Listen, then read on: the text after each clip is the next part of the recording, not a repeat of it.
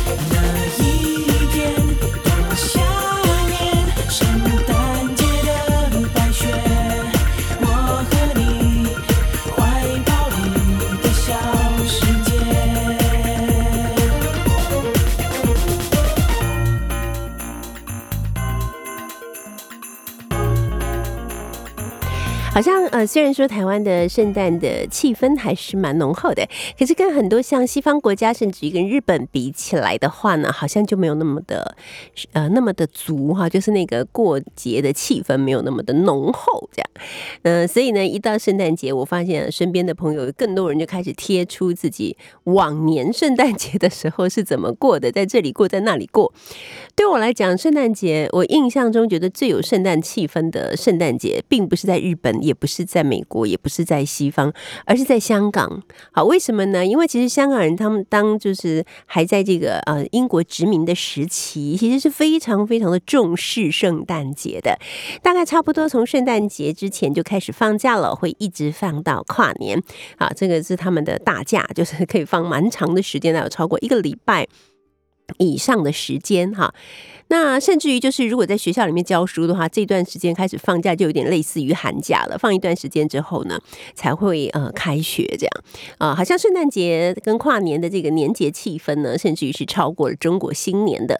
那那时候呢，会觉得啊，去香港过圣诞节是一件很棒的事情，是因为香港以前呢，在啊就是维多利亚港边哈。呃，两边呢都会布置很多很多的灯饰，在一些著名的高楼上面，所以你站在海的这一边看眺望对岸的时候，就会觉得哇，那真的是太美了。那呃，我记得我前一前一段时间去看电影，就是那个梅艳芳的电影，其中最令我感动的不是剧情，因为。呃，拍电影嘛，总是有很多不能说的事情。可是我很感谢导演他们重现了八零年代的香港，尤其是那个圣诞节的香港灯饰的那个部分，因为那也正是我第一次去香港过圣诞节的时候难以忘怀的一段美好回忆。那时候维多利亚港边有好多好多好多的人，大家都争先恐后的站在岸边。看着对岸，很多人就拍照什么的。那还是在使用相机的年代呢。那要怎么样把光圈调得更大一点？然后怎么样这个动作要更慢一点，然后免得它晃啊什么的。很多很多的记忆都是在维多利亚港边发生的。那我后来呢，在呃二零一一年去香港工作的时候，因为是在公部门工作嘛，那我们的工作其实有一点像是。什么呢？文化推广加公关这样子，所以到了过圣诞节的时候，我觉得最嗨的事情，因为我从来不知道这样的一个习俗。香港人呢，他们的一些跟我们有业务往来的，或者是平常比较友好的一些团体或个人，他们会送好多的礼物篮来到我工作的地方。什么是礼物篮呢？就是会有一个很精致的藤篮。然后里头会放很多的礼物，当然像什么饼干呐、巧克力呀，这些就不用说了。但里面一定要有一支红酒或白酒，里面还会有很可爱的公仔娃娃，然后整个包装起来就是变得很大很重的一篮哈。那就送到办公室里面来，所以就是一排哦，千万不要认为我们这些啊做公务员的，就是坐在那里等吃。事实上，我们也早在一个多月以前就已经列出了一个名单，就已经去订好了一整排的呃圣诞礼物篮，然后也是一样都送给了跟我们有交情的，或者是跟我们有业务来往的这一些呃机关或是个人这样。那到后来呢，就一定大家送来送去嘛，一定会有一些没有送出去的。那我觉得很开心的就是可以跟我的同事们在圣诞节之前，我们就会一起把这些礼物篮没有送出去的礼物篮全部拆开，然后就说大家选吧，你们要什么就拿什么。哦，那时候真的是，虽然我不是圣诞老人，但那一刻我觉得我好像感受到了圣诞老人的快乐，看着他们拿着一支红酒。回家的那个感觉真的是蛮好的，因为我自己不喝酒嘛，所以我就把里面的礼物都纷纷送给大家。对，所以那个是我以前不知道，说哇，原来香港人过圣诞是这么的慎重其事，而且觉得真的非常的有意思啊。那现在呢，我们在台湾啦，哪里都去不了，所以大家就开始晒照片，晒当年自己在哪里过圣诞节的照片，我觉得也是挺不错的，因为很多事情过去了以后，我们如果没有回头去想。不会意识到那时候的自己有多么的幸福，有多么的自由，一定都是等到后来真的没办法出门了，你才发现说，哦，原来那时候这么好，我怎么那时候没有意识到这件事情呢？但是要特别提醒所有的朋友们，就是在周六，也就是明天哈，圣诞节。圣诞节的天气会是什么样的天气呢？哈，哎，气象达人彭启明就提醒大家哦，说这个天气啊是一个又湿又冷的天气啊。从今天晚上就是礼拜五的晚上，平安夜，好，天气就会越晚越冷了。到了明天圣诞节的天气呢，就是一个大变化的过程。周六开始，大家会明显的感觉到显著的降温，从北。到南，好，会逐步的温度下滑。预计呢，礼拜天到下周一会是这一波冷空气的强度呢最强的时候。好，那北部呢，都会的低温也可能会到十度到十二度。如果真的降到十度到十二度的话，那倒是今年入冬以来最冷的天气了吧？而空旷地区呢，有机会跌到十度以下。就连南部啊，也会有显著的降温，所以要特别注意寒害。彭启明表示呢，预计要到下周二、下周三，冷空气才会减弱。好，换句话说，如果你是一个喜欢冬天一定要冷啊、很冷的朋友，其实你的时间也不太多诶，大概就是礼拜天、礼拜一、礼拜二。好，然后就差不多了。那到时候呢，温度就会回升了。不过还是要注意辐射冷却。那冷的感觉呢，在清晨是很明显的啊。这一波呢，会一直持续到跨年前才会真正的回温。好，我们来看看跨年怎么样。因为呃，其实我们跨年，诶，我们跨年会一起跨吗？应该不会哦。我们应该是跨完年以后。才会跟大家见面的，对不对？好，那 所以呢，我们就来看看这个跨年的状况是怎么样的。好，跨年的状况是这样的，就是嗯，应该会是典型的东北风的天气啊。所以相较于这周末回温许多，到了元旦清晨呢，东半部看到曙光的机会会比较低，而西半部山区呢，就看到曙光的机会会比较。大一点哦，哎，我刚刚讲错了，其实我们应该还是会见面的。我们三十一号那一天，也就是二零二一年的最后一天，别忘了要跟我们一起相聚。虽然不能一起跨年，要一起相聚喽，好，我们先来听到这首歌是卢广仲所演唱的《慢灵魂》。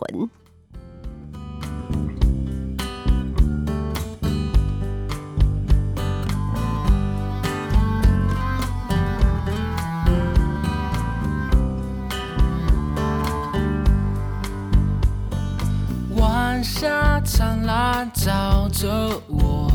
一朵蒲公英飘过窗口。就在小镇的街头，数着路灯，我一个人走，终究会习惯这种生活。太多的困惑，我不想懂。就在没有月光的时候，流星划过我的身后，微风轻轻吹，吹得我心碎。我像风筝飞，被吹得好远，越过了无垠海边。我只想要慢慢飞，微风轻。在我们第一个小时的幸福号列车，邀请到的是大家都很熟悉，也是我有一阵子没有见到的好朋友，畅销书作家、资商心理师周木之。那木之呢，之前曾经在我们的节目上面聊过了自己的书，像是过度努力，还有情绪勒索等等啊。那两本书呢，都带来非常大的影响，还有就是。什么？你应该那那本书的书名叫做他们都说你应该，对他们都说你应该哈。好，那你知道现在情绪勒索已经变成一个显学了。我们先来欢迎木子，木子好 Hello，曼娟老师好，各位听众朋友，大家好。是，你看我我昨天看到那个就是最近炒的火热的那对夫妻之间的故事，嗯很多人都说他们是离婚夫妻，不是他们没有离婚，对，好像还没有 对。所以真的就是那对夫妻的家务事，对不对？啊，然后它里面有一句话说：“别拿我的孩子对我情绪勒索。”我立刻就想到你了。对不对？大家很容易就把这一句话就是情绪勒索，那挑他拿出来讲。那刚才我们一见面的时候，木之就说：“哦，曼娟老师，你这几天辛苦了，因为我 因为呢，我就是在我的脸书上面贴了一篇文章，说我觉得这件事情其实有点过热，我觉得他这是他们之间的事，他们的选择，嗯但是我们这些作为公众人物呢，我们应该要适可而止，因为太巨量的讯息，将来我觉得对孩子是很大的伤害啦。是是，好，那结果大家就把它过度解释成为，就是说我不支持那个妻子，我我我不尊重女权啊，然后呃，我觉得他应该要隐忍，哈，他应该要继续忍耐下去等等之类。可是其实完全不是这么一回事。嗯可是我觉得好像嗯不管我再说多少话都没有用，因是因为大家已经认定你就是这样子。是，我觉得像像那时候我在看那个曼娟老师那一篇文章的时候，我自己也非常赞成，因为嗯，虽然我自己也有发现，在这一这一件事件上，它其实有很多的意义。因为对于，就是老实说，我们那时候也在想说，这件事情如果是发生在十年前，嗯嗯、说不定不会那么大的有那么大的就是反响。对，然后再加上那个时候，就是包含就是王力宏的爸爸出来 PO 了一篇嗯标、标准，就是大家很习惯的比较父权的那一种文章，然后以至于嗯大家就整个又爆炸。我觉得这件事情它当然具有时代的意义，这这是绝对的。是，但是我们也可以看到，后来就是整个就是媒体以及群众还有社群啊，大家的一嗯直讨论之后，并不是全部的人都在讨论这件事情的影响。嗯比如说，像我自己也有讨论这件事情的影响，可是我可能不需要去辱骂先生，当事或人是或是极力支持妻子，因为我觉得每个人都有自己的状态跟自己的嗯选择。可是这个事件本身它具有一些意义性，我们可以讨论。可是我们讨论这件事情的意义性，跟去需要去辱骂或批评另外一个人，那是两回事。两回事。但是我的其实，在看曼娟老师那篇文章，我可以理解老师在讲的其实是后面，就是你不需要去辱骂或是过度解释对，或是脑补，或是顺便帮他之前的历史拿出来，出来然后开始看谁是先知之类的。对，就变成他会就是变成从一个私德变成公领域的事情。当然我，我相信他是一个公众人物，他会需要负担这样的代价。可是，呃，我其实也可以理解，因为那时候我在看的时候也是觉得。妈妈她没有办法把这件事情说出来，她不这么说出来，她可能一直被压迫。可是，当现在讯息量变得那这么大么爆炸的时候，孩子以后 Google 怎么办？对对，好，然后就就有人说那有什么关系？那就把小孩带到外国去就好了，永远不要回来台湾啊，就不会。我想说，那孩子做错什么事 Google 了？对他做错什么事，他必须要被流放，对不对？为什么不？是是，好我现在其实想跟木子讨论两个问题，因为您是很专业的心理智商师嘛，真的。然后第一个问题就是说，在这个事件里面，因为他其实是公众人物的家务事，他并不是公众事务，对吧？嗯嗯，好，但是为什么有这么多的人都觉得他自己必须要全情投入，甚至于当，比方说当那个当事人的妻子说哦事情差不多可以告一个段落的时候，我的有一些比较年轻的呃脸书上的朋友，他们可能就是三十岁左右，说什么？就这样结束了，我要看血流成河这样，然后我就觉得说，对啊，这也是一种心态，是。好，或者是说，当我抛出我那篇文章的时候，底下就会有一个人跟我，我我就说我其实期待的是公众不用过热，然后就有一个女生就回留言跟我说，老师不热不行啊，她说出了我们所有的全职妈妈的心情，嗯，我们都已经是感同身受、同仇敌忾了，所以必须要热这样。嗯那我的想法就是说，你再怎么热，那也是别人家的问题。如果你们真的这么痛苦，跟当事人妻子一样痛苦，你们该做的事不是去解决你们的痛苦吗？嗯等到这个辱骂活动结束以后，这个出征活动结束以后，你的问题有结束吗？所以我真的很想要请教我们心理师，就是请问这一次这个事情有这么巨大的这个群众的嗯诶煽动力，或者是说这种全情投入的，到底这群众心理是什么啊？以前法就是讲到这个，就是讲到一个很八股的东西。法国有一个学者，他当初在研究这个群众狂热的东西的时候，那时候那个法国大革命嘛，大家就像疯了一样，然后把每一个人像要就是一块每块肉拿出来吃那种感觉。然后呃，那个过程中，他其实有一个有一个蛮好的定，蛮有趣的定义。他观察这一些会参与这些狂热的人，多多少少都有一部分的失意、失落、创伤，有该有的就是不公平的这种东西存在。所以他会他把这个东西投入进去，一方面他自己的创伤有机会可以获得一些疏解对，嗯那另外一个部分可以在借由这样的参与中获得一个归属感跟认同，这个东西其实是存在的。OK，所以其实当我们今天在，就是这个也不是说是什么什么对错，就是这是一个很正常的现象。因为当我们今天投入这件事情的时候，我或多或少可以忘却我自的那个无力感。嗯因为因为我很对别人的东西我很有力，我可以辱骂，我可以说，我可以批评。当我在做这件事情的时候，其实我是比较优越的。嗯因为我反正你也不知道我是谁，你也不能告我，所以我是比较优越的。可是当我今天去处理我自己的事情，我发现我并没有办法那么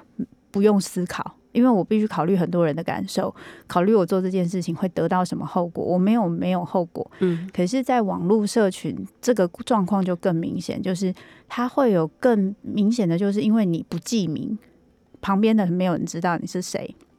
所以，当你在写一些东西，你在说一些话的时候，甚至你在羞辱一些人的时候，你不一定需要付出代价。嗯可是日常人际关系，你一定会要付出代价。真的，所以就会变成是那个那个时候，在群众狂热的时候，常常会有人说会做出一些你平常其实不会做的事情。然后就是，可是如果用网络社群来讲，它又有另外一个特色，就是。它是一个非常直觉性的东西。我们在大脑有，我简比较简单的讲，我们大脑有一个比较直觉的原始脑，跟一个就是比较理性的那个前额叶的那个部分。以就是常常在讲网络上瘾，它就是前额叶那个部分都没动，它就动那个快感啊、后面啊那个舒服啊感觉，所以常常会说有网络上瘾或上瘾行为的人，情绪控管会比较差，因为他前额叶功能比较差。嗯所以当你是比较直觉性的留一句话，把你的感觉就像说话一样，完全不经思考的写出来，那其实是一个非常直觉性的，嗯那是没有理性思考的。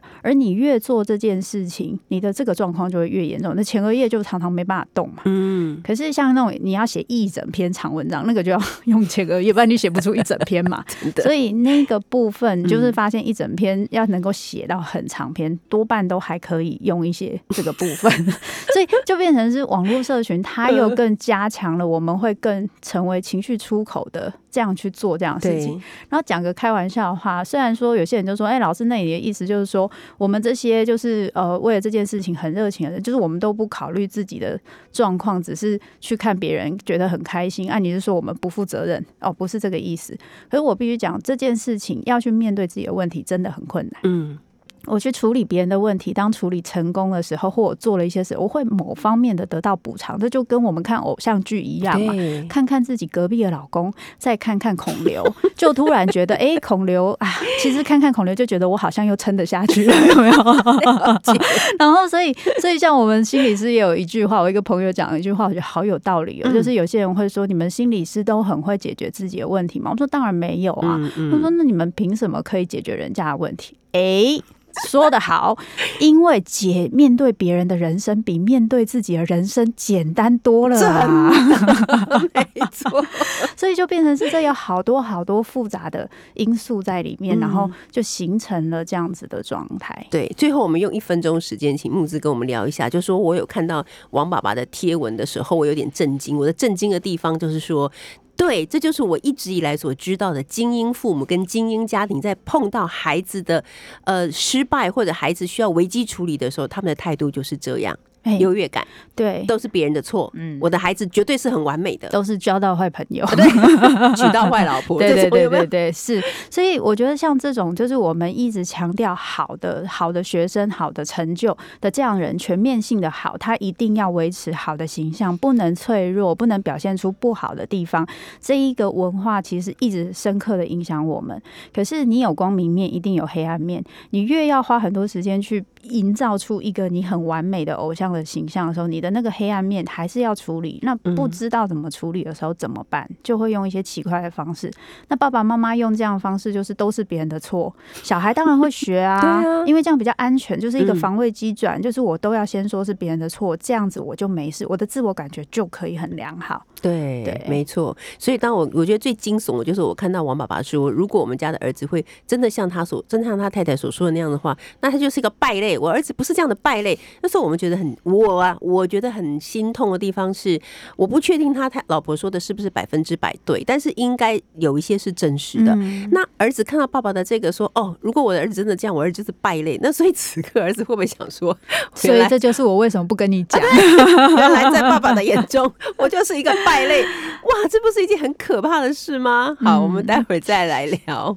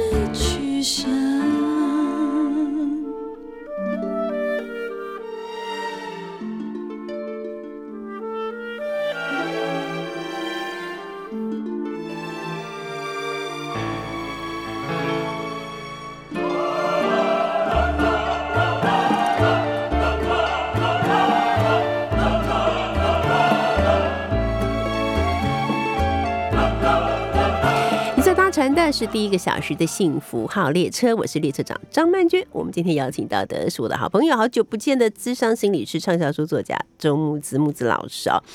那刚才呢，就是我们有谈到关于其实孩子是需要保护的，因为很多孩子都是受伤长大的。其实我们自己是小孩，我们也知道我们受伤长大。受了伤长大的孩子，心里带着伤长大的孩子，会长成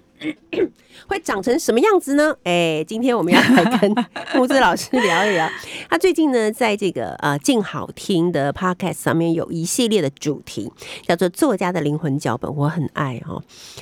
不不，我很爱是我自己说的，然后不是那个我作家脚本我很爱啊。周末是陪你读那些作家没有说出口的伤，而且我们发现真的很多很多的伤都是从小时候就埋下的，是。终其一生都有影响，对不对？嗯。好，那因为刚才我们听到了林忆莲唱的《玫瑰香》，我们就先从张爱玲开始说起好了。嗯，张爱玲是大家都很熟悉的作家，好，那很多人都读她的东西，她的电影、她的呃小说改编成电影，大家很喜欢。但是到底有多少人了解张爱玲的个性，以及她小时候童年的时候，她曾经她的灵魂受到了哪些创伤？是，其实张爱玲她的那个成长，刚开始的成长有一个很大的特色，就是因为大家的注意力其实虽然她有个弟弟，嗯，可其实比较多注意力会在她身上，因为她表现比较好。对然后弟弟很常常生病啊什么的，可是他虽然表现比较好，可是又因为弟弟是男生，所以带他们的那个乳母又有一种比较，嗯就说啊，你以后就是重男轻女对对对，对。会重男轻女，所以他那个不服输的那个感觉，然后跟他一定要把他自己的感觉保护好的那个感觉，其实就慢慢滋生，而且他的妈妈其实在对待他的方式是蛮羞辱性的，就是呃会跟他说一些就是。蛮伤害他的话，或是会把他就是觉得他好像很碍眼啊，或是很麻烦啊之类。嗯其实他妈妈并没有花非常多时间在他身上，在他早期的时候，然后爸爸。跟他反而还有一些感情的交流，因为他们两个都对文学很有兴趣，嗯。所以爸爸其实是那个会跟他聊，然后还帮他，就他那时候写了一个《摩登红楼梦还帮他写那个 张回的名张回，字对对对，其实他爸爸是很欣赏他的才华，对对，可是他爸爸因为就是有在吸那个鸦片。的关系，所以我觉得他的状况也是时好时坏，所以他就在一个这样子就是黑妈妈的，然后好像透不够光的一个家庭中嗯。长大，然后妈妈好不容易回来，然后好像带了很多很多的光明，很时髦的，对，嗯。可是他回来之后，他就发现，当他后来必须要跟就是爸爸，就是一方面是他在妈妈回来的时候，妈妈当然对他的那个教养很不满意嘛，嗯。就一直想要改改变。变他。那他他妈妈是一个还蛮很会，就是那种社交名媛啊，嗯就很会嗯又很洋派，对，然后讲话啊、做事啊，都很知道就是什么礼节什么。嗯。那其实就是张爱玲就是一个比较笨手笨脚，不是那么就比比较笨拙的人。那他妈妈对他就是一直都非常的失望。我觉得在面对他妈妈的失望的时候，他其实常常都不知道怎么处理，所以他常常都是把自己关起来。那种感觉就像是一个有某方面天才的人，可是他的其他部分没有那么好，但是他身边的人并没有办法接纳，这是他的部分，于是他那些不好部分就更不敢表现出来，所以就变成他跟人的那些连接度很低，因为对他来讲，这个世界是很不安全的嘛。一个是突然爸爸妈爸爸妈妈就是。离婚，然后又要搬家，然后爸爸钱然后越来越少，然后每次还会被毒打一顿之类的。然后可是呃，说有没有一个人真的爱他、照顾他、理解他，也没有。妈妈是希望他可以变成另外一个他，嗯让他可以好好带出场。然后爸爸对他好像也不是很稳稳，甚至后来当他就是因为离开家之后，必须要就是去投靠妈妈的时候，妈妈其实是跟他讲蛮多关于钱的事情的。对，所以这个部分就是关于那个，就是我可能会变成人家的累赘，我会让人家很麻烦的那个感觉，其实一直抛之不去。嗯所以后来张爱玲她就是变成一个非常自我，然后就是我只做自己的事情，我不要跟任何人有连接，我不这样子我就不欠任何人。我觉得那是因为她真的没有办法消化那个，我感觉到我是个累赘，我欠你的那个很深的羞愧感，还有那个罪恶感。因为好像我让妈妈很辛苦，我让谁很辛苦的那个感觉，让他实在是太难去消化跟处理，所以不要跟这些人有互动，不要跟人有任何互动，他就不会比较安全一点。对对对，我记得他有一段话是说，我常常在想，一个人要有多爱另外一个人，才能够坦然的跟他要要零用钱。是，对啊，我觉得在看那一段的时候，其实真的蛮心心酸痛的。嗯然后他其实那那段很有趣，就是他自己后来在讲他的自自述。其实你那时候在看张爱玲后期的小说跟他的作品，你就发现他翻来覆去都是他童年的那些事情，对呀都是他成长的那些事情。连他后来去帮就是那个海上花去批注，然后写《红楼梦》，那些都是他童年的那些回忆，他最喜欢的东西。所以是他一直没有办法就是绕走出出来那一个。你看那个对照机就知道了，那是他自己钦定的关于他的人生，他绝大部分都在讲小时候的事情。是，所以当他那个时候就是好不容易存了很多钱，然后就是要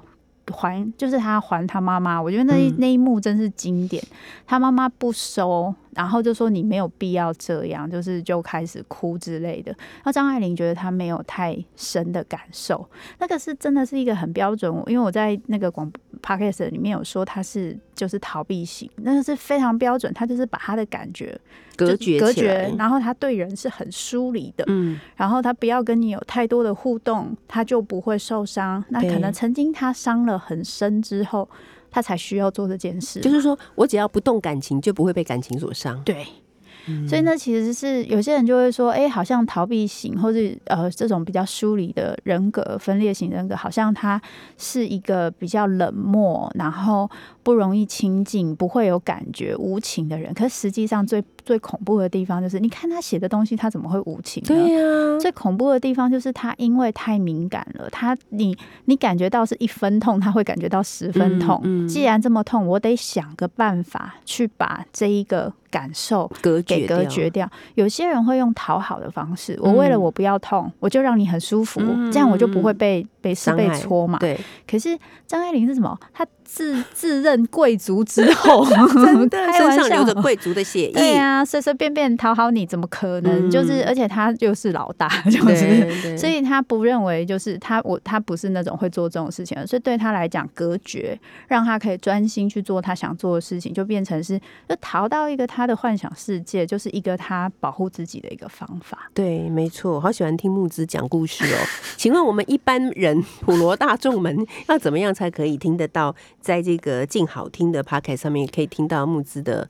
这一一系列的？哦，好，呃，好像就是只要在那个 Spotify、Google 或是 Apple 的 Podcast，、嗯或者是静好听的 Podcast，然后搜寻作家的灵魂脚本，或是搜寻我的名字，应该就看得到了吧？嗯，这需要付费吗？呃，不用，是免费哦的。套一句现在大陆人最喜欢讲的话：“这是我免费就可以听的吗？” 最喜欢讲这个：“这是我免费就可以看的吗？是啊，是免费就可以看的。怎么这么幸福？”好，我们再来讲一个也是童年很悲伤的，就是芥川龙之啊，人生真我好。爱他哦，可是我好喜欢他，心疼他哦。他好惨。我以前年轻的时候还不晓得他的生平，嗯，然后我只知道我看了他的《罗生门》，我就觉得哇，这个人好有才华。然后，但是看完《罗生门》之后，知道他三十几岁自杀嘛，嗯然后就想说：天哪，到底这么有才华的人，看起来也不是没有钱，因为他那时候写写那个他的介绍都会说、嗯啊，年轻的时候后来就是去当养子，然后那个嗯家是贵族的什，么东西因为他们都。是贵族的，对对对对对，嗯所以我那时候想说，不是很有钱吗？然后我因为我对不起，我个人比较肤浅，我想说有钱就有钱就可以解决年轻小时候，小时候，小时候有多穷这样。然后所以就是想说，哎、为什么呢？那时候我记得那时候是我高中的时候。然后后来这一次准备这一个过程中，去看到了一些深入的去看，包含我那时候看到一些日文的一些就是介绍啊，嗯。还有他传记等等。我发现他是一个非常辛苦的人，因为他小时候是被就是先，因为他是在什么大二年出生，然后他出生之后妈妈就精神精神失常，对，然后所以所以那个时候他爸爸是就是写是写的很简单，就是说他爸爸就是他舅舅把他妈妈跟就是芥川龙之介一起带走。然后，可是我那时候看这篇这一句话的时候，我就心里想说，他爸爸没有留哎、没有，对啊，他们家就这么一个小孩，搞不好他爸觉得很麻烦，你们对，就一起走，因为这个小孩又在大二年出生，嗯。然后他出生之后，我老婆就疯了，就觉得不吉利的，对，然后又不知道会不会遗传到以后也变成疯子，我觉得这是一个很重要的，嗯，所以他爸爸就让遗弃他们嘛，对舅舅就让他让舅舅打包带走，带走之后，他爸爸还娶了他妈妈的妹妹。哎，你又担心？哎，这不是很奇怪吗？超奇怪。然后，然后因为他们家就是他妈妈那边有三姐妹嘛，嗯所以。带芥川龙之介，把芥川龙之介带大，又是另外一个阿姨，嗯所以是其中一个阿姨。然后他就在这一些，就是好像看起来我有好多个家，嗯可是没有一个真正的对家归属感。我那时候在看他自己在讲讲一段，就是他在说他小时候，好像是《傻子的一生》里面，就是他在说他小时候的事情，然后。就是讲说他弟弟，大家都会跟他弟弟讲说：“哎，你看看你哥哥，因为芥川龙之介从小就是一个表现很好的人，嗯然后他嗯说你看看你哥哥，你要跟哥哥学习啊。”然后弟弟就然后就是那个样子嘛。然后我觉得听到这句话，我就觉得好好能理解他的那个心情。他的心情就是被讲这句话的人，他可能也没有真的就是，例如说芥川龙之介听到这个弟弟被讲这句话，弟弟当然不爽。不爽，可是芥川龙之介也没有很爽啊，因为对芥川龙之介来说，他没有像弟弟一样这样子任性的本对钱。他可能说不定想说，我也不想这么好。如果我可以像弟弟一样有一个家，好好的安顿，那也许才是我人生所要追求的事情。好，我们待会儿再继续聊。今天呢，在我们第一个小时的幸福号列车，邀请到的是畅销作家，也是资深心理师周木子。木子老师呢，就是最近啊，在静好听的 Podcast 上面呢，有一系列的主题。这个主题是作家的灵魂脚本。周木之陪你读那些作家没有说出口的伤。我觉得，就算是我们不是这些作家的读者，不是他们的忠实读者，可是听木之老师在谈论这些人成长的故事的时候，总是会有某一个会触动到你，或者是你所认识的人哦。我终于知道他为什么会那样、嗯哦，可能因为他有类似的遭遇嘛。呃，曾经呢，作家海明威说呀，对一个作家来说，最好的训练就是不快乐的童年。好，嗯，但是并不是所有有不快乐童年的人都能够成为好的作家，对吧？这个我们要讲清楚啊，是不是？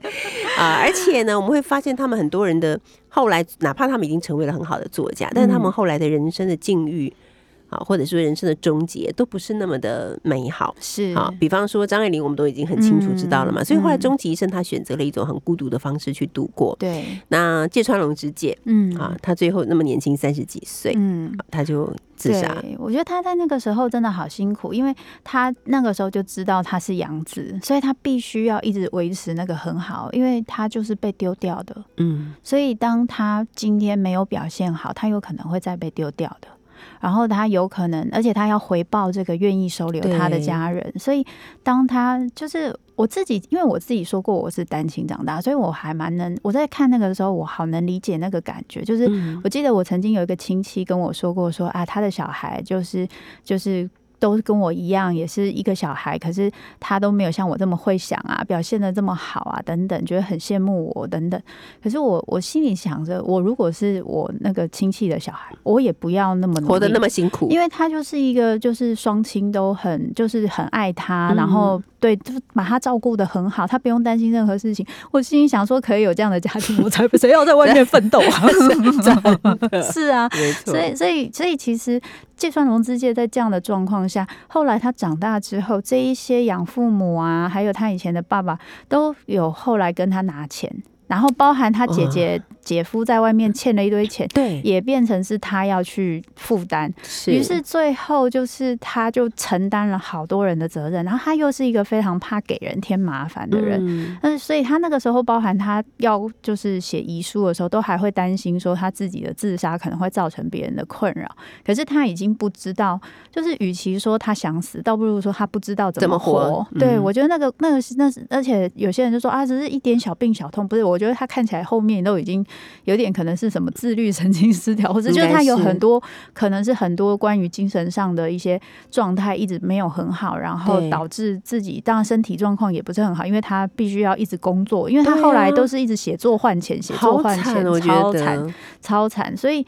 就是写作一开始是很开心的事情，到最后要写作换钱，我真的好难想象，如果我也要写作换钱的话，我可能会 就是去放一把火，没有啦，我千万不要激动。我是说放一把火把我的稿子烧掉。啊这样 对，所以我嗯。我我觉得那个那个过程中，的那一个痛苦，真的你不是就是在那个状况，他的那个痛苦，真的我是我们好难想象的。没错，而且他还有一个极大的恐惧，是他很怕他有一天会跟他妈妈一样。我觉得这个恐惧可能更加的恐对，而且因为他一直要表现的很好，可是他也会想着说，他不知道什么时候会垮掉，跟他妈妈一样，就突然坏掉了，嗯就不知道为什么。然后再加上那个时候他要自杀自杀之前的一两年，好像他也有一个好友就突然疯了，嗯所以对他来说就是哇，那个恐惧又再出，就是有点是有点情景重现的，再次想到说啊，天哪，我会不会也跟我的朋友一样？因为毕竟我有我妈妈的血对呀液的那个害怕，就一辈子都活在这样的恐惧当中，是这是一件非常就是你的你的人生是会失控的。没错，对然后在题外话，芥川嗯龙之介他跟他阿姨的两个关系，他讲了一个很像相爱相杀，就是他阿姨是他那时候有一个他很喜欢的人，可是他阿姨跟他养父母好像觉得不是门当户对或是怎么，反正就是一直阻止，然后他跟嗯阿姨就一直吵架。后来他虽然一直吵架，但他还是放弃了那个女生，虽然他很喜欢那个女生。哎你看，很惨。然后后来他结婚生，就是找了一个老婆。然后他在书里面讲了一句话，印象超深刻。他就说，他就是他阿姨就跟他抱怨说，你的新老婆、新媳妇太浪费钱了。他就跑去骂，只好骂了他老婆一顿。他老婆就一直跟他道歉，就站在他。老婆为他买的那个黄水仙的前面，就是因为买了那个黄水仙，阿姨才说他浪费钱。可是他老婆会买那个黄水仙是是为了他为了他，但是他不敢跟他阿姨讲。这人生真的太压抑。对，因为他对他来说，他又一直觉得那个阿姨对他有恩，因为他不是我的爸妈，可他却愿意养我，养到那么大，所以我一定也要养他。所以你可以想象，我们一般养两个老人，对于一个年轻人，现在就已经觉得很辛苦。他那时候要养四个，真的对，真的很不容易。好，最后我们来讲一个应该比较快乐，但其实也没有很快乐的王尔德。好了，王尔德只是写了《快乐王子》哦，并不代表他很快乐哦。我觉得王尔德也是他，因为像刚刚就是就是曼娟老师有讲到关于父母对小孩的那个影响嘛。王尔德他的妈妈很特别，他爸爸爸是医生，然后妈妈是就是一个非常有名的作家。那听起来大家就觉得哇塞，怎么这些作家每个人都是 对对对对对。可是呃，他爸爸原本也有一个丑闻缠身，就是有一个官司缠身，然后他妈妈一直灌输他们两兄弟，就是你们一定要有名。有名就好。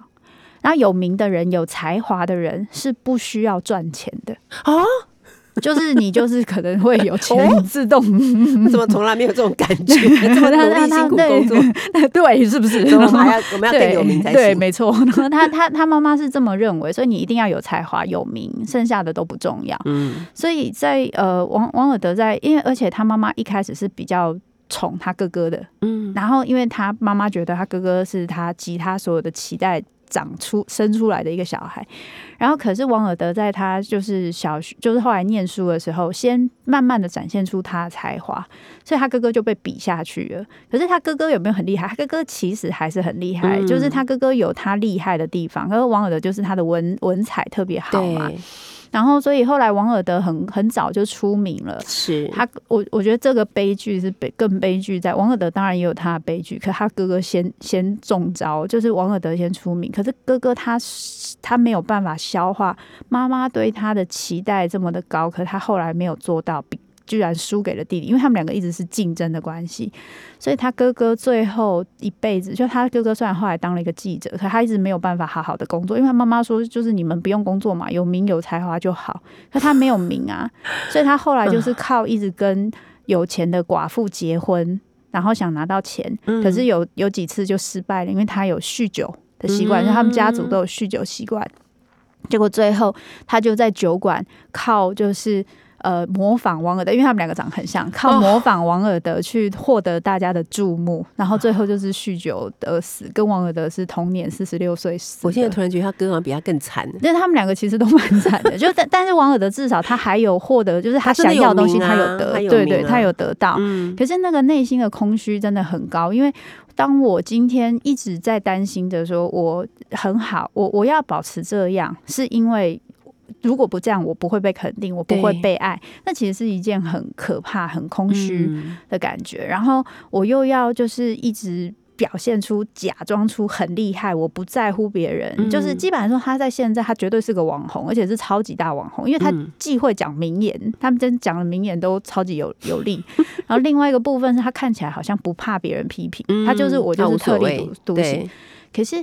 我觉得最恐怖的地方，其实是我刚开始也觉得哇，这个人真的超级做自己。可是我后来发现，不是他的做自己，其实是他觉得要做这个样子的自己，才会被妈妈肯定，嗯才会获得大家的喜爱。他在小小时候九岁的时候，曾经讲过一个事，就是以前那个英国他们有那个，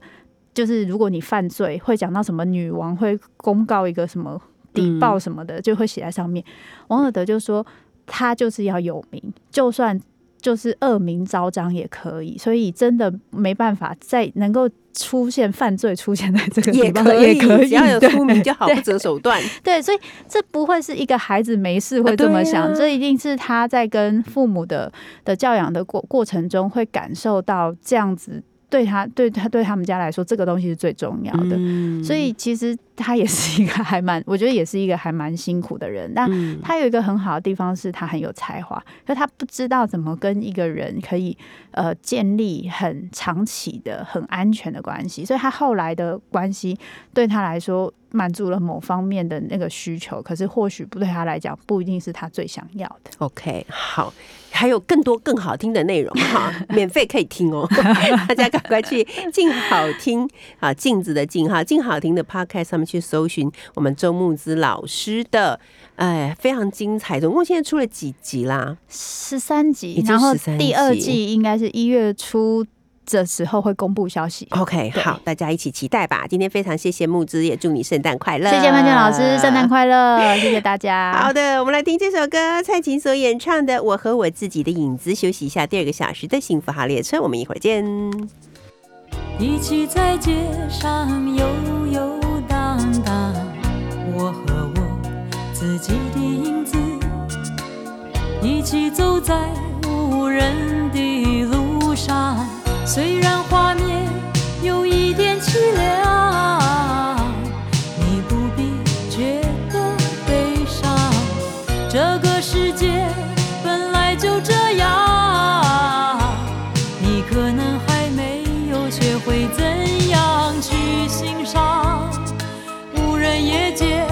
外宽广。